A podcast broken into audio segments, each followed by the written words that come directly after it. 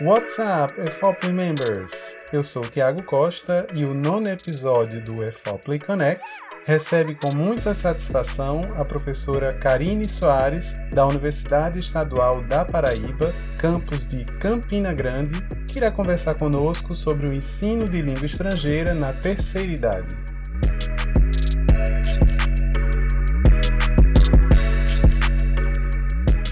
Então, antes da gente começar a nossa conversa com a professora Karine Soares, eu queria fazer um parêntese aqui e agradecer a cada um dos nossos ouvintes que estão vindo das cinco regiões do Brasil e também de outros países.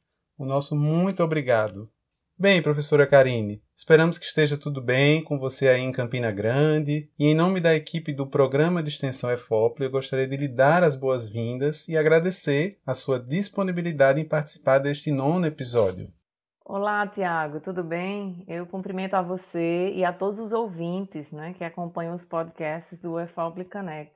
Para mim é uma honra estar participando dessa ação, né, mais uma iniciativa da equipe do EFOPLE eu aproveito para dizer que sou fã do trabalho que vocês realizam em prol do, do desenvolvimento profissional docente, do docente em língua inglesa, mas eu acredito que as ações que vocês implementam podem ser expandidas para professores de outras áreas também. Karine, é, a gente sabe que no Brasil, essa população né, que a Organização Mundial da Saúde estabelece como na terceira idade, acima dos 60 anos, ela é composta por 28 milhões de pessoas, dá mais ou menos 13% da população. E a gente sabe que o estado da Paraíba também é um estado que tem bastante idoso. 537 mil pessoas estão acima dos 60 anos e dentre desses são 87 mil acima dos 80 anos. Então é uma população bastante considerável. E aí a UAMA, né, a Universidade Aberta à Maturidade, ela tem uma proposta educacional de empoderamento, esclarecimento e transformação do idoso em um cidadão ativo e atuante nessa sociedade que ele está inserido. Então eu gostaria que você começasse o nosso bate-papo contando um pouco sobre esse espaço acadêmico belíssimo né, e super importante, o que tem dentro da Universidade Estadual da Paraíba e qual é o seu papel na UAMA. Bem, Tiago, é, a UAMA surgiu em 2009, certo? Eu devo evidenciar, foi uma iniciativa do professor Manuel Freire, professor de Educação Física do, da UEPB Campus 1, e surgiu, como você falou, com esse objetivo de ser um espaço de inclusão, de empoderamento, esclarecimento do idoso, através de um curso intitulado Educação para o Envelhecimento Humano. E é interessante observar que esse curso ele está bem em sintonia com essa perspectiva de envelhecimento ativo, né? segundo a, OMS, que é justamente esse processo de otimização das oportunidades de saúde, educação e participação do idoso em sociedade, com o objetivo de melhorar a qualidade de vida. Né? Eu devo, inclusive, ressaltar que essa iniciativa da UAMA difere um pouco das iniciativas de outras instituições voltadas às pessoas da terceira idade que tem mais o foco no lazer, na recreação. As ações da UAMA são ações de formação, é uma coisa importante de evidenciar. Então, ainda falando sobre o curso, né, Educação para o Envelhecimento Humano, é um curso gratuito oferecido pela UEPB, atualmente em três campi, o campus de Campina Grande, Lagoa Seca e Guarabira, e é um curso que tem duração de dois anos, com uma carga horária de 1.400 horas, acredita? É destinado a pessoas a partir dos 60 anos. Esse é o único requisito, ter a partir de 60 anos. O corpo docente é formado por professores e estagiários da própria instituição, que ministram os mais variados componentes curriculares. E só para você ter uma ideia, Tiago, o currículo da UAMA compreende 24 disciplinas obrigatórias e optativas, relacionadas aos eixos de saúde e qualidade de vida, eh, educação e sociedade, cultura e cidadania e arte e lazer. Então, veja como é vasto, né? E o aluno que tem a oportunidade de cursar, eh, de realizar esse curso na UAMA, ao término dos dois anos, ele é solicitado a elaborar um trabalho de conclusão de curso, o famoso TCC, no gênero memorial, no qual ele relata né, as contribuições, ele faz uma retrospectiva da vida dele e relata a contribuição que a UAMA teve nessa nova etapa da vida. Né? E aí eles têm o baile de formatura e tudo mais que eles têm direito. Então, assim, eu não tenho a menor dúvida de que o aluno que tem a oportunidade de, de realizar, de participar da UAMA, ele amplia os saberes né, sobre essa etapa da vida, ele tem a oportunidade de transformar essa etapa, de ressignificá-la, por meio dos conhecimentos adquiridos e da, das interações, que são muitas, inclusive interações intergeracionais, né? Que aí eu já vou puxar o gancho para a segunda parte da sua pergunta, que é o meu papel na UAMA, né? Sim, mas antes disso, eu devo dizer que quem tiver interesse em conhecer melhor a história da UAMA, em 2017 foi publicado um e-book intitulado Universidade Aberta à Maturidade, oito anos de educação inclusiva e transformadora. Então, é um livro que está disponível para download gratuito, e eu acho que quem tem mais interesse em conhecer a história da UAMA vale muito a pena essa leitura. Então, voltando, né, sobre o meu papel na UAMA, apesar da UAMA ter iniciado em 2009, eu só conheci a UAMA no final de 2014, né, por incrível que pareça, ali tão pertinho de mim. E aí eu tive a oportunidade de, eu fui apresentada ao projeto da UAMA, né? Foi uma palestra do professor Manuel Freire. Tive a oportunidade de conhecer alguns alunos que estavam cursando naquele ano e fiquei verdadeiramente encantada, né? Quando eu vi o currículo, logo fui atrás de língua inglesa, né? Eu vi que tinha lá a previsão de ensino de línguas estrangeiras e eu perguntei, professor, quem é que ministra inglês aqui? Ele disse assim, não tem professores. Por quê? Não, porque não tem professor. Eu não acredito, né? E aí eu saí de lá inquieta com isso e depois conversei com eles, olha, e se eu lançar um projeto de extensão para ministrar aulas de inglês aqui para os idosos? Ele disse, professora, sensacional, porque a demanda é muito grande, eles têm interesse. E aí eu elaborei o projeto é, intitulado Let's Speak English, Experiência de Ensino e Aprendizagem de Inglês na Maturidade. Esse projeto foi, foi aprovado né, pelo departamento, mas em razão de uma greve longa que houve no ano de 2015, eu não pude implementá-lo naquele ano, né? E aí a gente precisou esperar para o início de 2016. Também no início de 2016 eu comecei a cursar o doutorado na UFPB e aí precisei fazer uma adaptação do projeto, né? Porque inicialmente, quando eu elaborei o projeto, a minha ideia era que eu pudesse ministrar as aulas, mas aí para poder conciliar com as atividades do doutorado, eu vi que teria que incluir outras pessoas. E aí eu pensei, eu sou professora formadora, trabalho com a disciplina de estágio, né? Sei que tenho excelentes professores em formação inicial que podem fazer parte, e aí eu fiz o convite né, a dois professores que, mesmo sem ter experiência de ensino para idosos, aceitaram prontamente e aí começamos a trabalhar, a ler, a discutir, fizemos inúmeras visitas ao AMA para a gente poder se familiarizar do, sobre o contexto e tudo mais. E aí demos início, em fevereiro de 2016, a, ao curso de inglês para a primeira turma lá na UAMA, uma turma com 40 alunos. E aí todo o desafio, né, da gente saber as necessidades daquele grupo, conhecer os interesses, pensar numa proposta de trabalho que fosse adequada àquela faixa etária e é, demos início ao trabalho. Então, essa turma foi de 2016 a 2017. Em 2017 eu abri uma outra turma, seguimos o trabalho. Precisei dar uma pausa em 2018, no segundo semestre de 2018, por ocasião do doutorado sanduíche, que eu precisei fazer fora do país, mas um, um, movimento muito importante aconteceu na minha ausência. Né? Quando eu precisei encerrar as atividades, imediatamente, né, obviamente, fui comunicar a coordenação da UAM, a razão né, do afastamento, e eles disseram certo, então indica um professor de inglês que possa seguir com, a, com as aulas aqui, e aí o departamento cedeu um professor para ministrar as aulas. E esse, movimento, Tiago, é, resultou na inclusão da UAMA na grade de língua inglesa. Então, assim, eu achei, quando eu, eu soube né, que a, a resolução tinha sido essa, eu fiquei extremamente feliz, porque não seria apenas, aqui entre aspas, né, um projeto de extensão, uma ação mobilizada por um projeto de extensão, mas é, estando na grade de língua inglesa, eles têm a garantia de que a todo semestre na verdade, eles abrem turmas é, a cada ano. Então, todo ano eles vão ter um professor de inglês do departamento para realizar essas atividades. Isso me alegrou bastante, né? E aí, com meu retorno ao EPB, em março desse ano, obviamente, eu assumi uma, uma das turmas, a turma que começou agora em 2020. Então, meu lugar na UAMA hoje é de professora do curso de inglês. Nada impede que eu continue incluindo alunos da graduação, né, para trabalharem comigo não tem nenhum impedimento, pelo contrário, acredito inclusive que é um rico campo de estágio, né? mas atualmente eh, está numa outra posição, e isso me, me alegra bastante. Karine, muita gente nem deve saber que a UAMA estava né, dentro da UEPB lá em Campina Grande. Então é, é muito importante isso, você localizar esse espaço e mostrar que essa inserção da temática do envelhecimento está muito além de só um tema transversal, por exemplo, né, nas, na, nas escolas ou no ensino, na educação básica, né? Então está indo para o ensino superior né? Então, os, os, os, idosos estão fazendo cursos de formação considerados superiores, né? Assim, a gente pensa que a pessoa sai há muito tempo da sala de aula. E eu acho que isso é um movimento, né?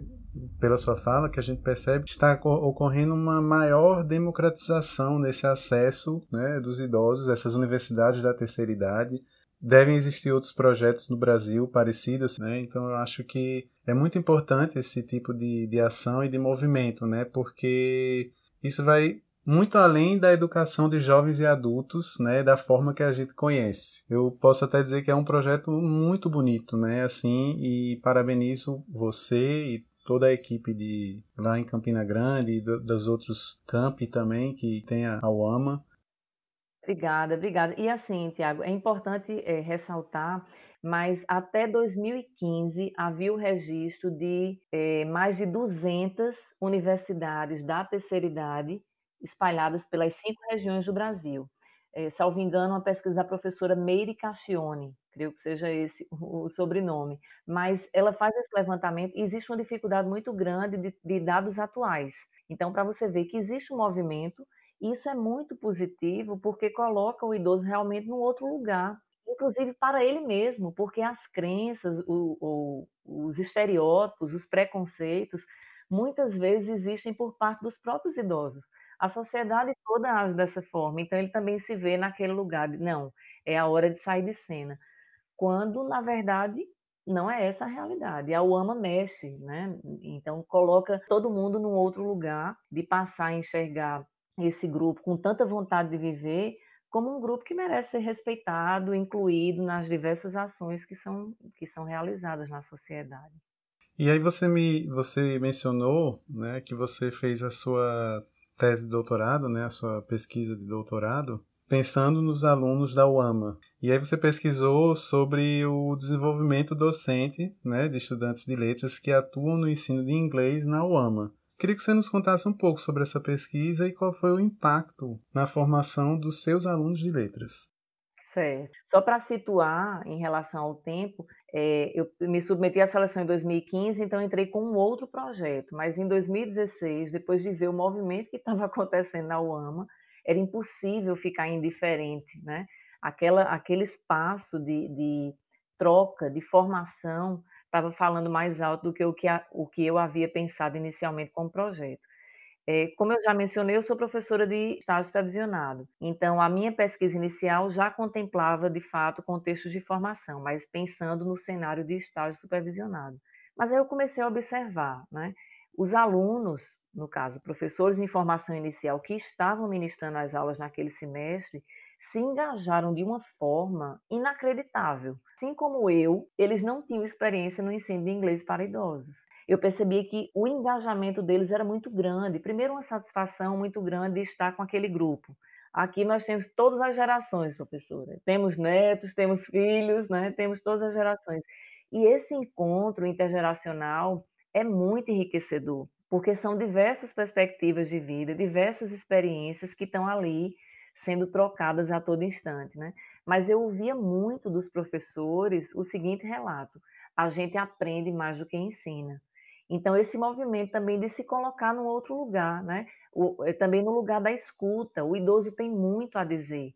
É verdade, inclusive alguns especialistas na área né, de ensino para idosos dizem que se o professor não tiver é, um, um bom gerenciamento do tempo, ele não consegue cumprir com nenhum planejamento, porque as conversas acontecem bastante, existe uma sede de falar muito grande, às vezes pela própria condição é, de como vivem em casa, né, sem muito espaço de fala, é, muitas vezes não há um interesse de ouvir o que o idoso tem a falar, então ele está naquele espaço com pessoas dispostas a ouvi-lo, pode ir muito além né, do desejado.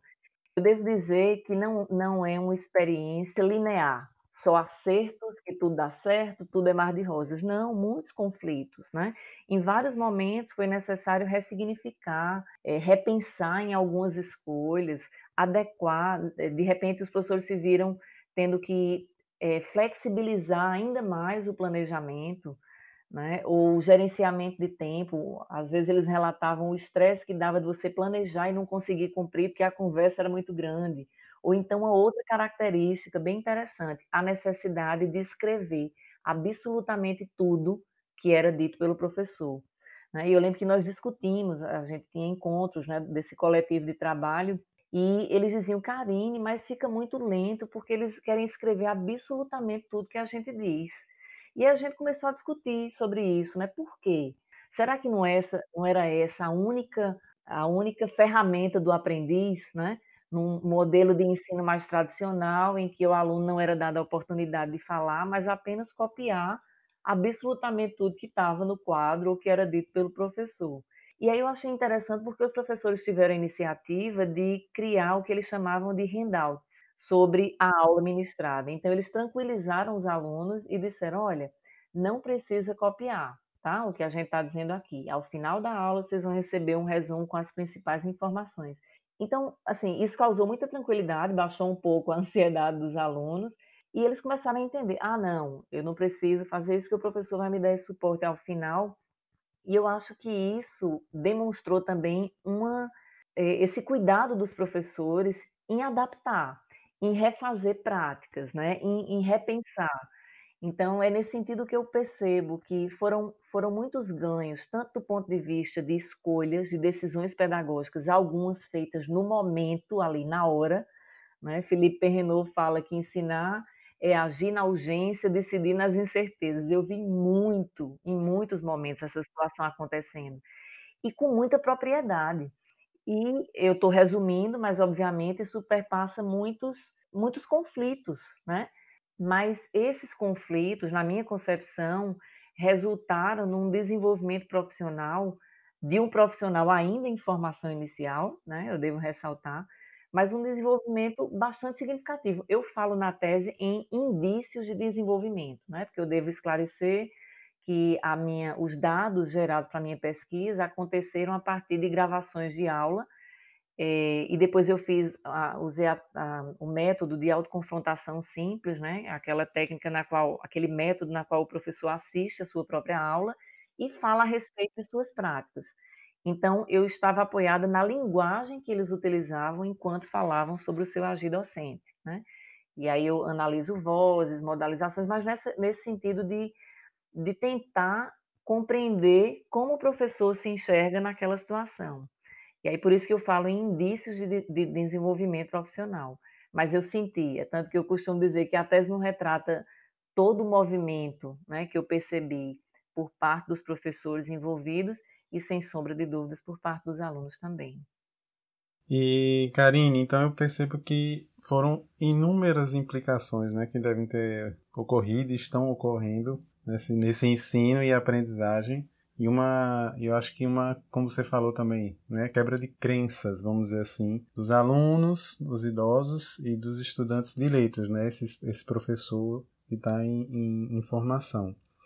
E aí, dentro dessa, dessas implicações, eu queria uma, ter uma curiosidade. Nesse período de confinamento agora, você continuou com as suas aulas com a sua turma, de forma remota, com a sua turma dos idosos? E como é que, tem, que está sendo essa experiência de adaptação, né? principalmente para eles, né? para o ensino remoto emergencial com essa turma? Como é que está sendo isso? Conta um pouco para gente.